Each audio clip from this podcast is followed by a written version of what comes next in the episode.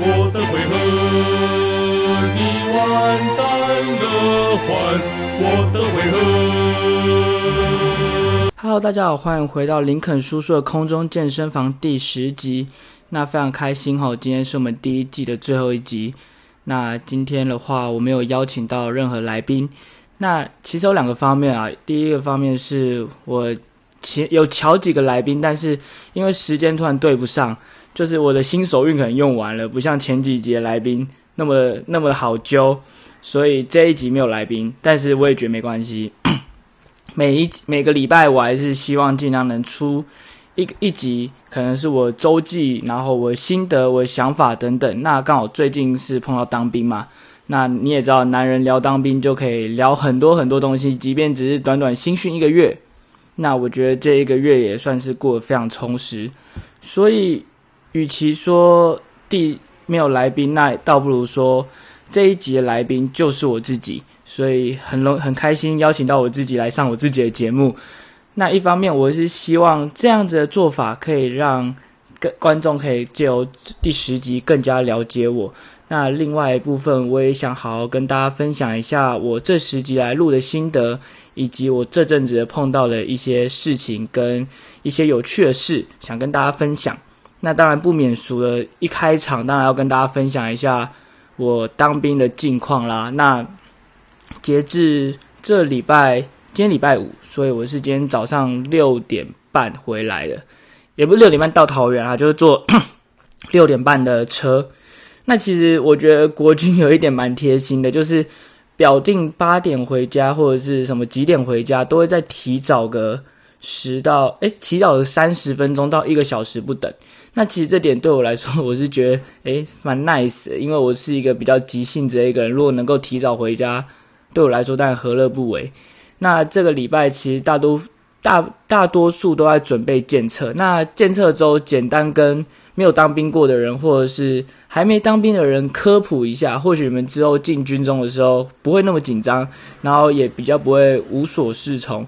那检测呢，就有点像是期末考，就是把你这新训以来从第一天到最后一天所学的事情浓缩变成一个考试。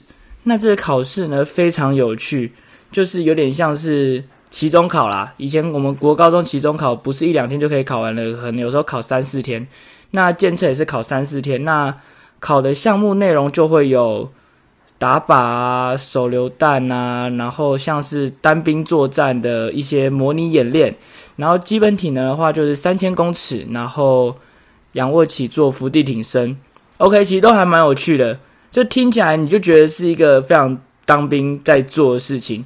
那其实这整个测验下来，我其实最大的心得就是，与其说这是一个测验，检测我们的这一个月精实的训练来看，我觉得更大一部分的层面是要展现出国军他们在做 KPI 的过程是非常的细致的。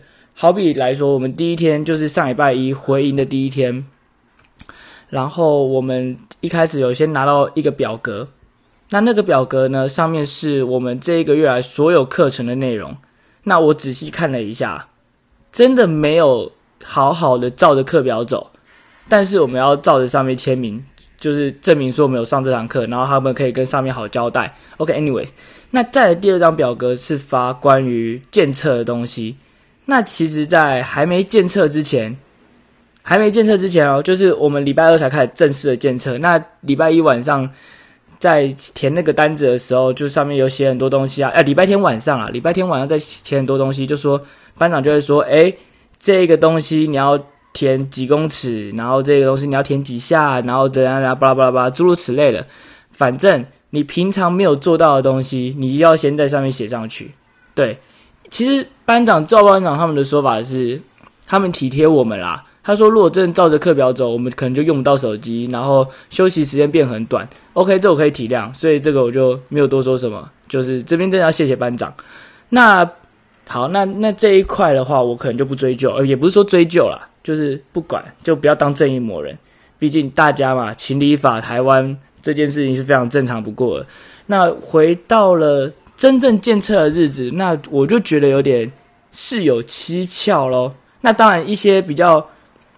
没办法去做做一些比较特别事情、手脚的东西的话，那还是相当公正的啦。举例来说，好像打靶，打靶那个怎么作假？我就是打不中啊，就怎么打都打不中。真的，我觉得真的觉得我跟枪支这种东西是无缘，所以我爸妈也不用担心我可能会拿枪去人家乱射啊什么之类。但是我临兵都会笑我说，可能 可能人家要我打打船，打船就打到飞机之类，不夸张啦。我那个我在打靶完的时候，把住把住直接对着我说，他是我看过打靶最烂的人。因为其实我们打靶的距离大概是一百七十五公尺远，然后有一个靶，然后那个靶的话呢，就是粘孔对准的，粘孔对准心还是什么，反正就是要两点连成一直线再打到那一个。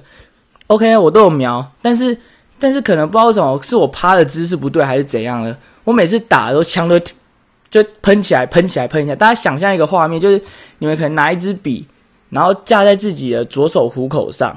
然后右手呢握住笔头，就是笔可能就压笔芯的地方那边，然后做一个枪的动作，就是做一个射击射击的动作。然后每次你讲到射击的时候，其实标准的姿势是固定的不动，就是你怎么射，就是枪头是不会乱动的。但是我怎么射，枪头就是会往上喷。那因为有一到十二个靶位，然后每个靶位上面都有一个很大的白色板子，大概在距离我前方，maybe 有个。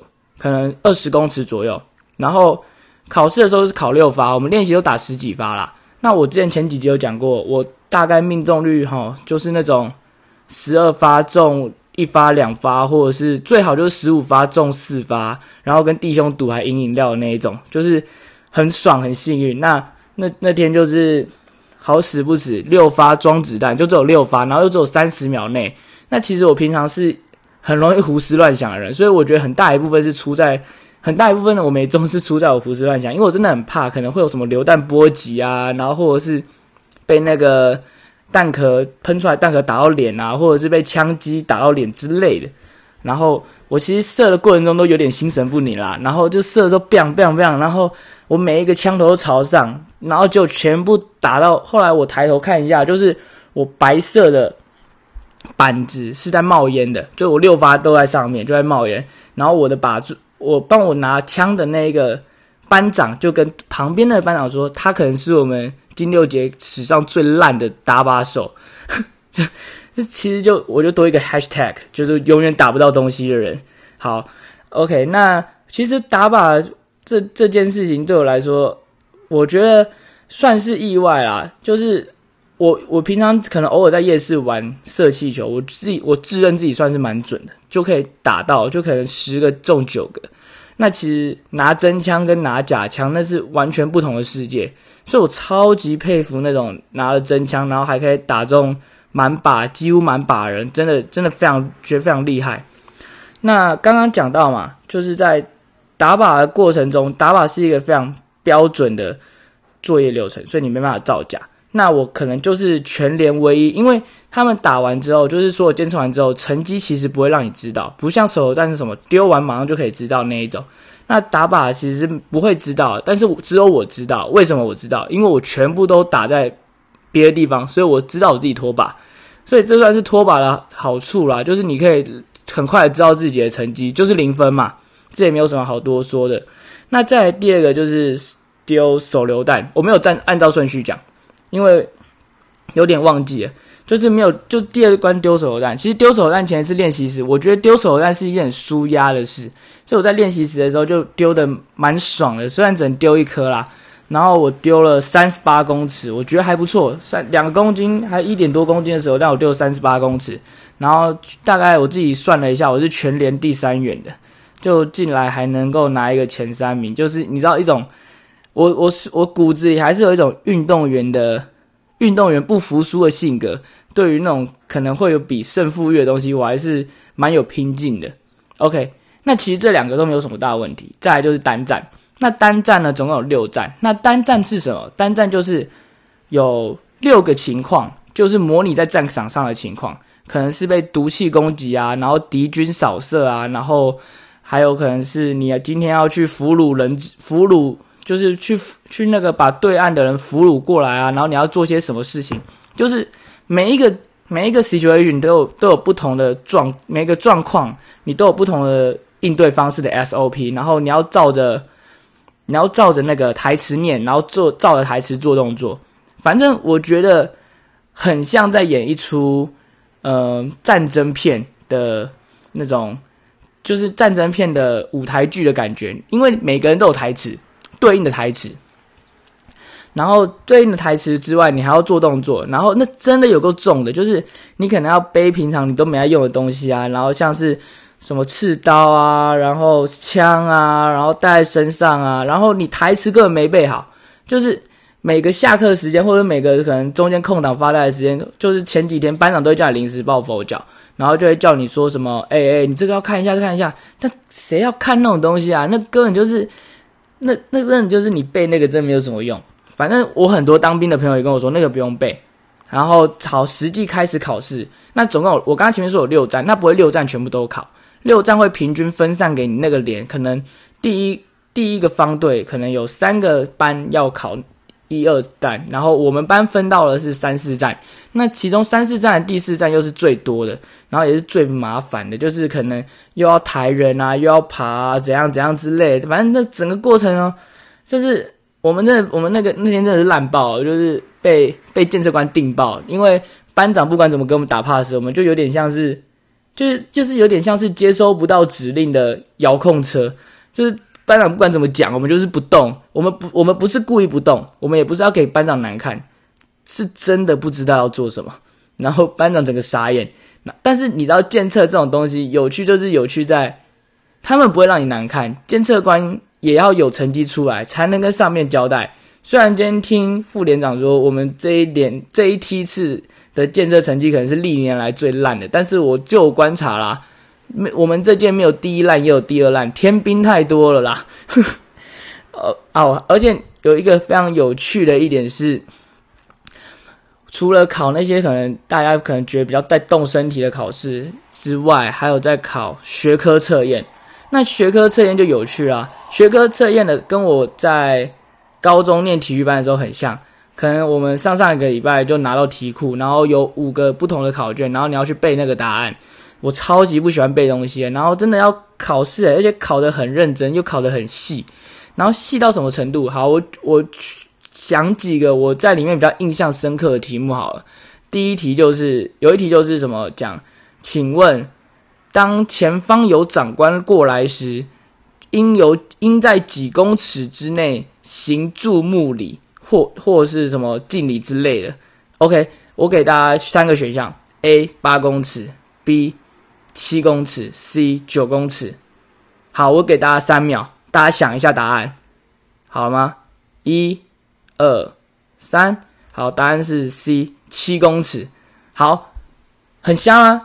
还有还有更瞎的，再来就是会继续延续到第二题，就是可能这这一题下面有延续下一个小题，就是说，那接下来是假设有两个人，左边跟右边有两个人，然后长官来来的时候，从正在你七公尺前准备进入那七公尺的区域的时候，那是要有右边的人发号施令，还是左边的人发号施令？大家想一下，我一样给大家三秒，一、二、三，答案是。右边，右边的人要发号施令，对，就是考很多这种题目，然后还要考很多，就是反正我是没什么背啦，反正我几乎都用猜，因为我那天蛮累的，所以我考我大概写个五分钟之后就直接趴下来睡觉，然后那时候超多人睡觉，所以也蛮傻眼的。反正班长们说叫你写完就睡觉，然后太多人睡觉又会被班长靠背说为什么我们大家都在睡觉？真的有那么累吗？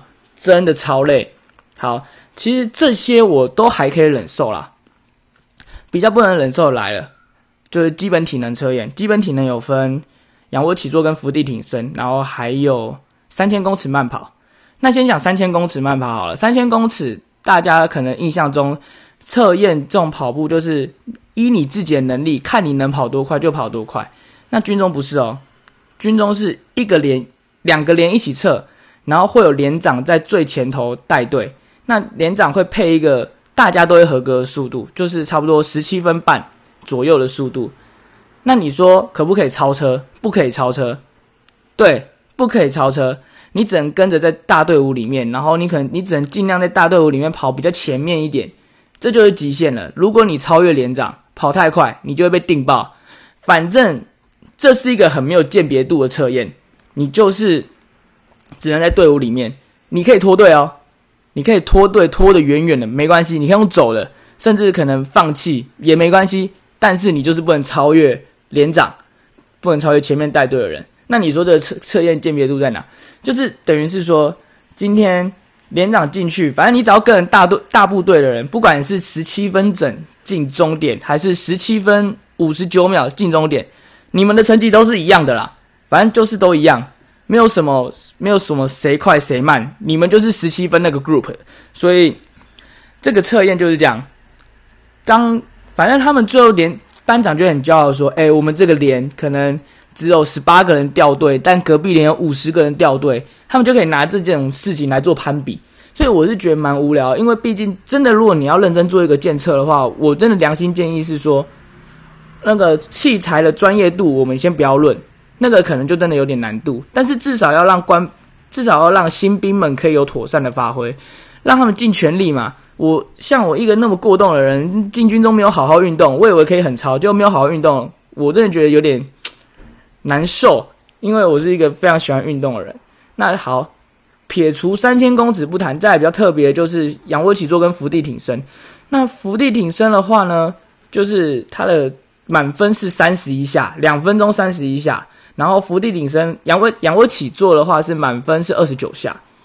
OK，那大家可能又是以你们正常的逻辑来讲的话，三十一下两分钟，那就尽全力做。你有没有做到三十一下？可能你尽全力做，没做到三十一下的话，那可能就是真的你尽力了。但是有些人啊，像我以我自己为例好了，我两分钟做了五十四下。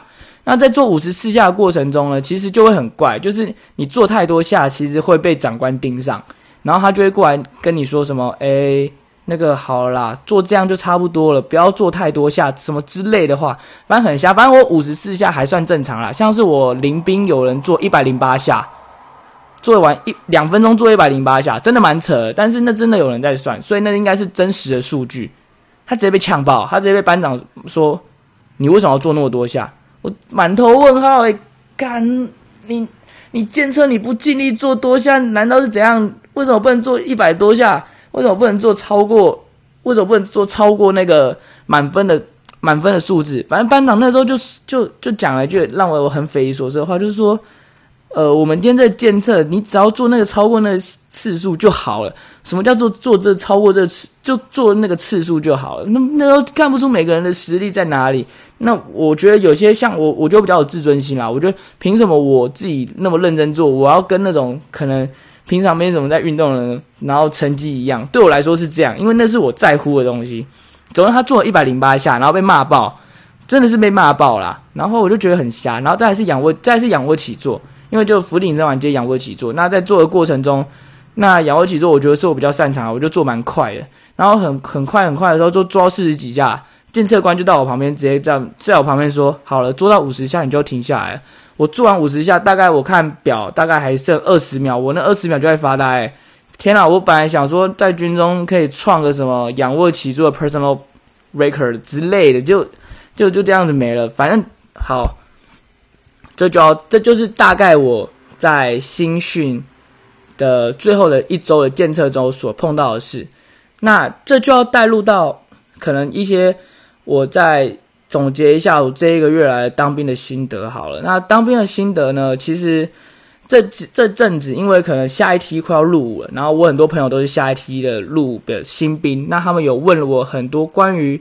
一些新兵在新训周所该注意的一些什么，然后一些 Q&A 啊，简单的 Q&A，那我就简单跟大家分享一下。那首先一下，我来讲一下我这一个月训练心得。其实这一个月训练心得对我来说学到最大的两个东西就是忍耐，还有包容。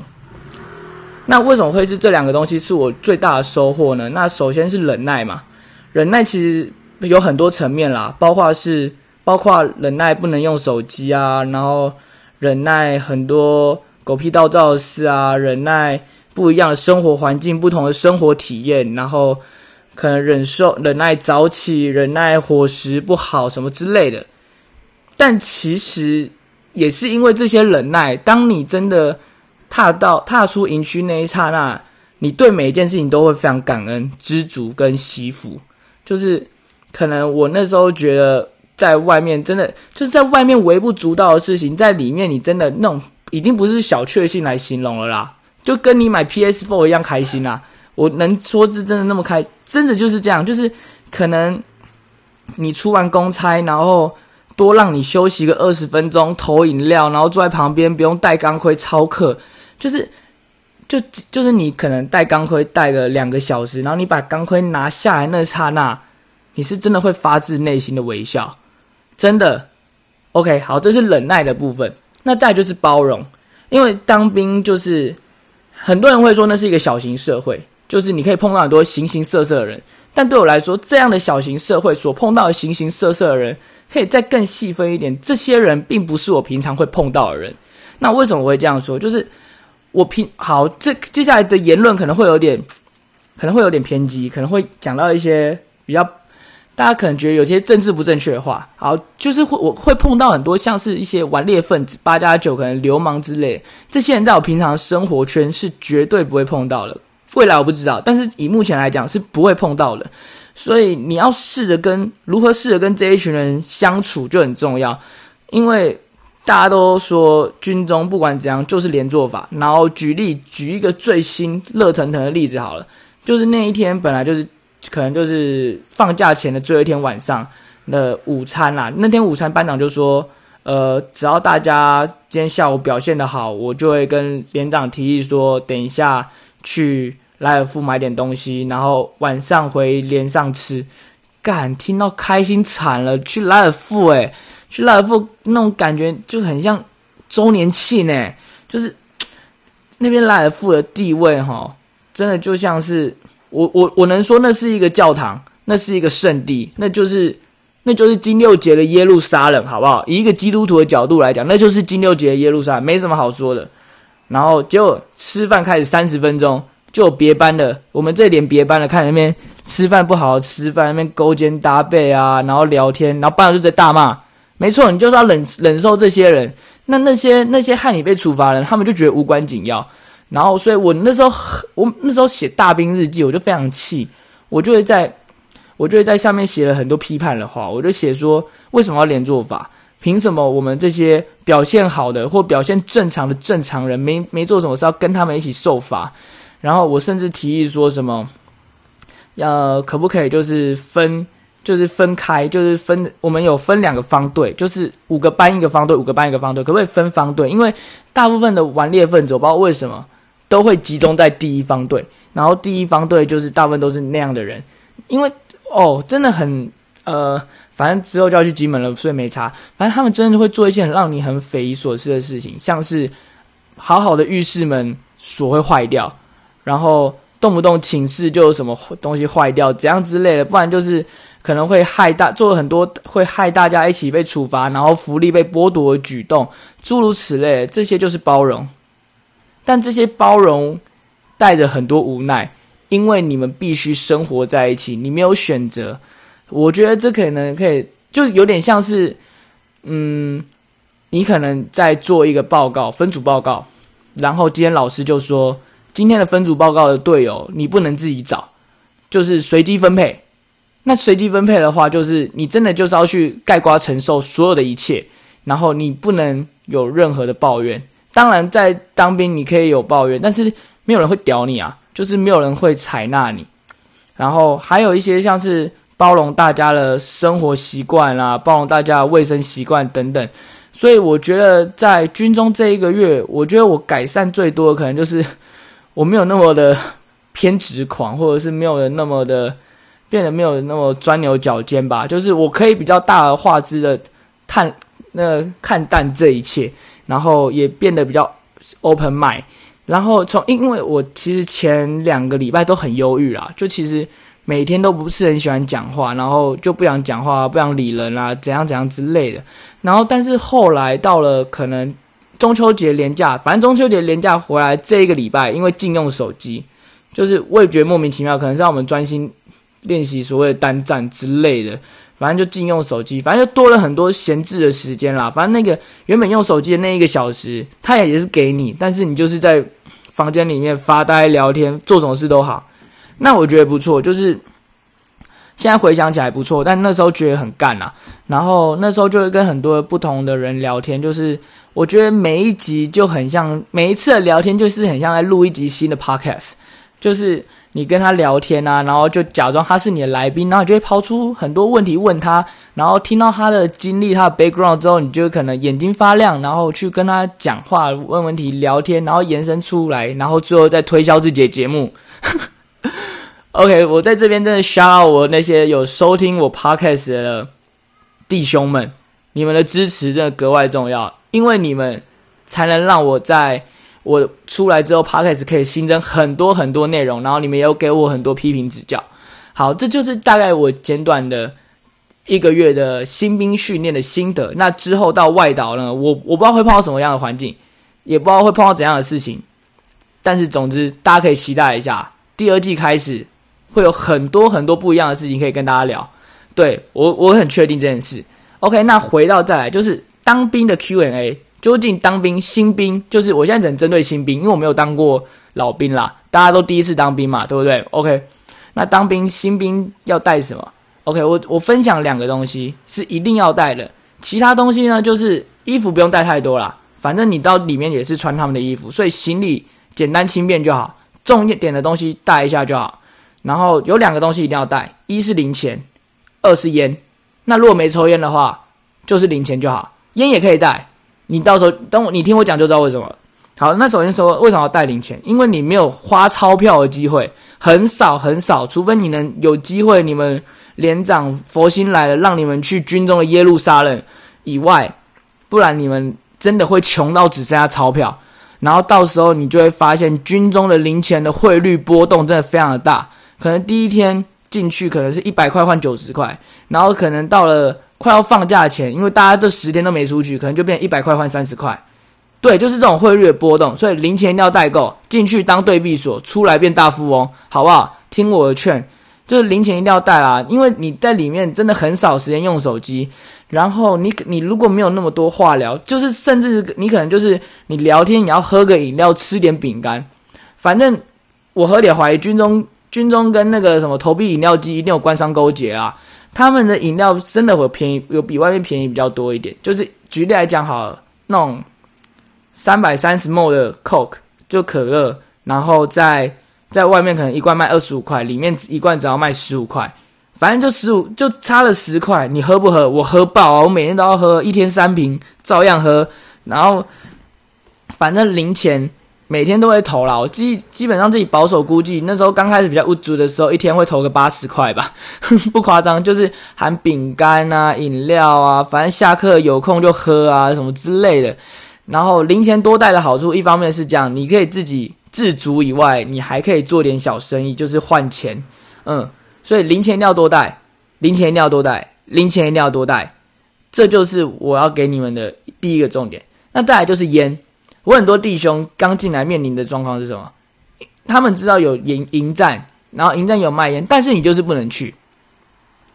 那烟的东西不要只带一包、两包、三包、四包、五包，一次给他带一条，一条一定够，一条可能一定够了。你如果一天抽一包的话，你一包十包就十，你你如果一天抽一包，一天抽一包真的很多。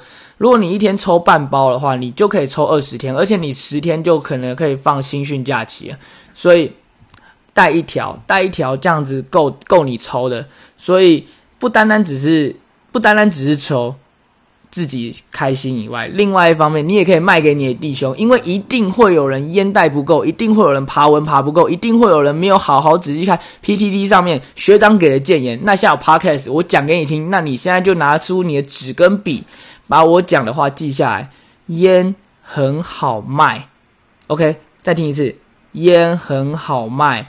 你到时候如果看到你林林兵手在抖，没有烟抽的时候，你不用卖他一盒，你可以直接卖他一根，一根二十五块至五十块都有人买，我最高听到一根五十块啦。那我不知道到时候你们是怎么样，反正你就不管你有没有抽烟啊，带一条烟进去，一定会有人跟你买。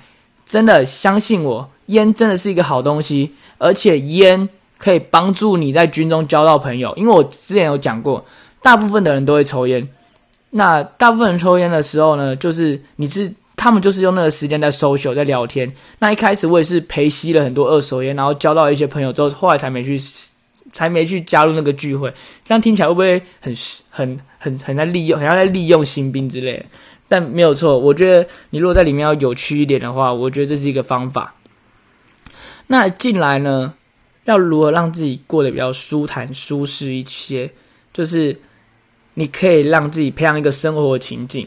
我自己啊，就是很常在脑补一些剧情啦。反正我就是一个很天马行空的人，我就是在想象自己可能就参加一个国军的救救国团啊，然后每天碰到一堆执行官啊，然后做一些。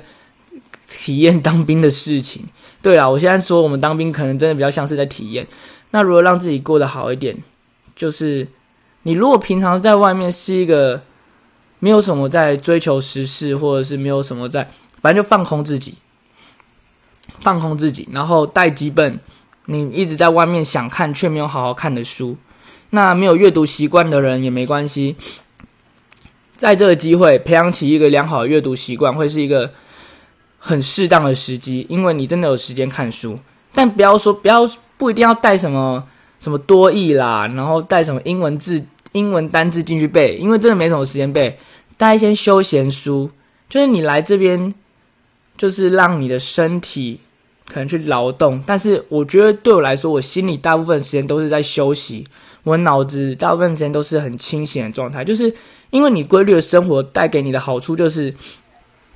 你每天的状态都是一个都是正常的啦。然后哦，对我刚才要补充一下，益生菌要带一下。益生菌带就是我自己会有排便不顺的问题，然后我看我林兵带益生菌都蛮有用的啊。我自己是都喝可乐啦，看你们自己怎么衡量。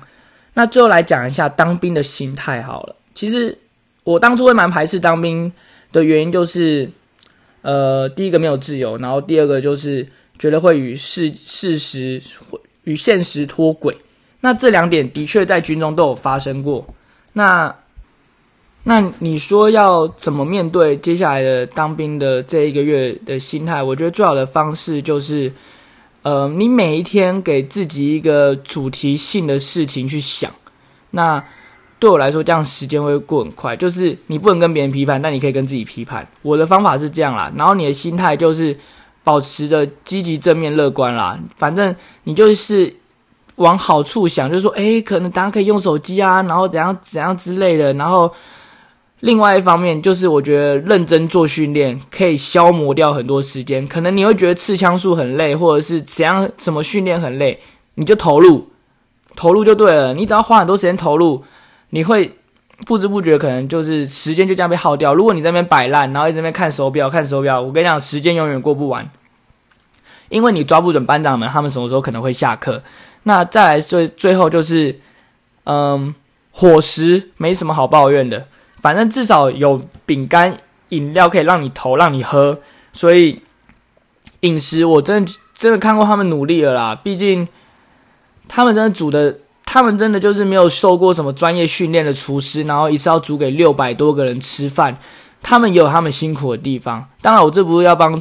国军讲话，我觉得他们真的要加强一下，毕竟领了四万多块的薪水，然后煮的煮的咖喱比我家的自比我家的矿泉水还要稀，那真的是那真的就是说不过去，可能这点要加把劲，然后以及可能会吃到一些比较稀奇古怪的东西，那这一点你可以选择不要吃，反正不会怎样。然后筷子拿好，不要掉筷子。新从我当兵来的第一天到今天结训假。到昨天晚餐最后一餐，都还是有人持续在掉筷子，所以筷子拿好，因为通常掉筷子，我都会说他白痴。希望大家不要变成我口中的那个白痴。好啊，反正总总结一下，我靠，这样就聊三十几分钟。总结一下，就是我我预祝那些今准备要当兵的人一切顺利，当兵真的有机会交到不错的朋友，然后也有可能会是你人生很重要的伙伴。或者是你的另外一半都说不定，因为我有蛮多姐妹型的朋友。那不知道为什么每次听他们在聊天的时候，有时候也会害羞。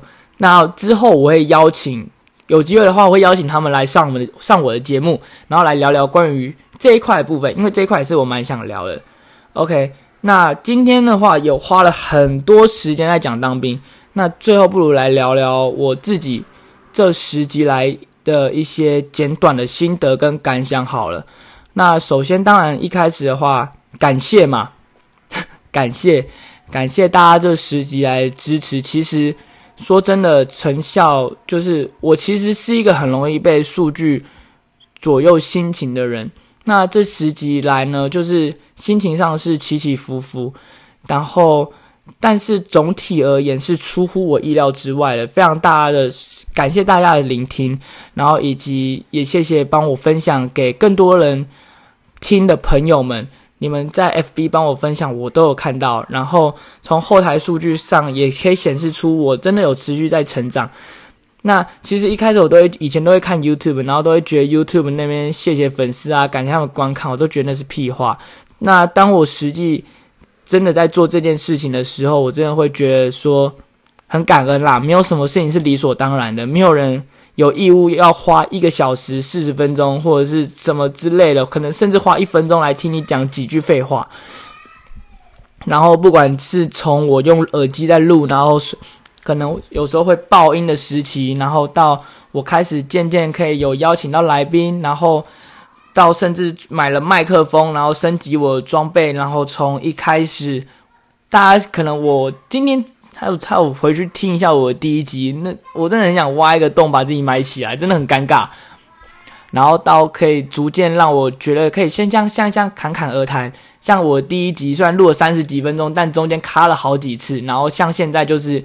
一路到底那种可以一直不断的去讲，我觉得这是一种进步，所以，呃，这不禁又让我想起那个我在当兵的时候跟很多人介绍说我自己有做 podcast，那大家对我来对我的第一个问题就是说为什么你会想做 podcast？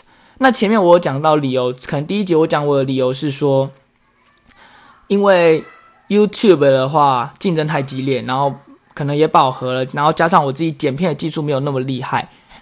那现在的话，我会说，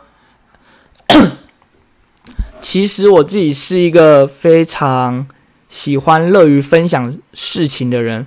可能大家平常在关注我的 Instagram 或者是 Facebook，可以看到我是一个时常会做分享，然后把自己看法表达出来的一个人。所以对我来说，这是一个很好的机会。来跟大家用讲的方式，然后来分享一些我的故事。我觉得这比较快速，比较便捷，然后也不用一直打字，因为我很容易打错字，我是一个错别字高手。对，所以我其实尝试过了很多方法。然后 Instagram 对我来说就是一个图文日记，那 Podcast 的话就是我的声音周记。所以我希望用不同种的形式，可以陪伴在大家身边。OK，讲起来有点像是感想。然后，对了，我前阵我前上礼拜跟这礼拜看了很多很多金曲奖的 highlight，那必须不得不说，今年的金曲奖有震撼到我。总而言之，就是非常谢谢大家这十集来支持。那至于第二季什么时候回归，目前时间老实说我说不准，因为我不知道金门的假期怎么放。那我能保证的是，一定会有第二季，而且第二季会有不一样的面貌来跟大家见面。用让大家耳朵有新的感受。那如果大家有任何建议与指教的话呢，也请在下方留言让我知道，或者是 follow 我的 Instagram。那 Instagram 的链接呢，我都有附上，我都会附在我的我的后面的那个备注栏上面。那其实每每次呢，就是因为我说我喜欢乐于分享嘛。那今天我就忽然发想到一个主题，就是发想到一件事情，不是主题，就是。很多人可能有接叶配，就是我还没那么红，但是我还是觉得有很多好的事情可以跟大家分享，所以没有接叶配的好处，但是希望未来有机会可以接到叶配，好不好？然后没有接叶配的好处呢，就是可以很自然的跟分享我看到我喜欢我所听到的所有事情。那今天呢，就有嗯两件事啊，可能有两件事，但待会我可能讲一讲就有三四件事也说不定。那第一件事情呢，就是大家我最近可能发了我的 Instagram 都有注意到。我很爱一个新的今年的金曲金曲歌金曲新人奖的得主池池修，大家一定要一定要去听他的歌，他的歌太太屌了，真的很好听，就是很空灵。然后他是宝藏男孩，然后他真的 好了，不得不说，就是他差点把我掰弯。他是一个男生，但他差点把差点把我掰弯。他他的歌真的很赞，持修持是手手部的那个持，然后修就是修行的修，然后他很多歌我都觉得蛮赞的，就是大家去不管去哪个平台去听他的的专辑，你们就知道我在说什么了。那再来第二个呢，就是我要推一件衣服。那那件衣服的话呢，现在应该还是在我的 IG 现实动态上。那大家有兴趣的话，可以去看一下。那那件衣服的是在我我也会把虾皮链接放在我的我的备注栏。那那间店的网络商店名字叫 Way Taipei。那它是一它是我的我之前实习的上司上司 Gary 他他们所设计的，然后是。融合一些台湾的传统元素，然后跟一些新时代年轻人的发想做一个冲突的融合，我觉得真的很帅。如果大家不想要撞踢的话，赶快点击连点进链接，手刀爆买一波，包准你会是最帅的那一个人，真的很潮啦。就是价格算是平价亲民，然后你可以穿出属于你自己的态度。OK，今天就是有这两件事情想跟大家分享。好，那节目最后也即将进入到第一季的尾声，所以很多时候大家都会觉得说，嗯，我是一个很有想法、很很冲、很拼劲的人，但是对我来说，这不是这不是我自己所预期到的答案。对我来说，我只是不断在做跳脱舒适圈这件事情。像这阵像这阵子可能很流行说什么有关于跳脱舒适圈的事啊，或者是。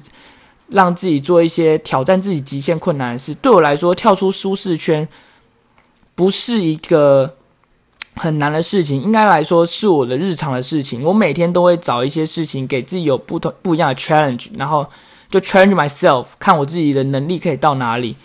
像做 podcast，或者是从最一开始我就很常逼自己转换不同的跑道。一方面来说，试试看我自己到底喜欢的是什么。另外一方面也是要挑战自己的能耐，到底可以做多少事情。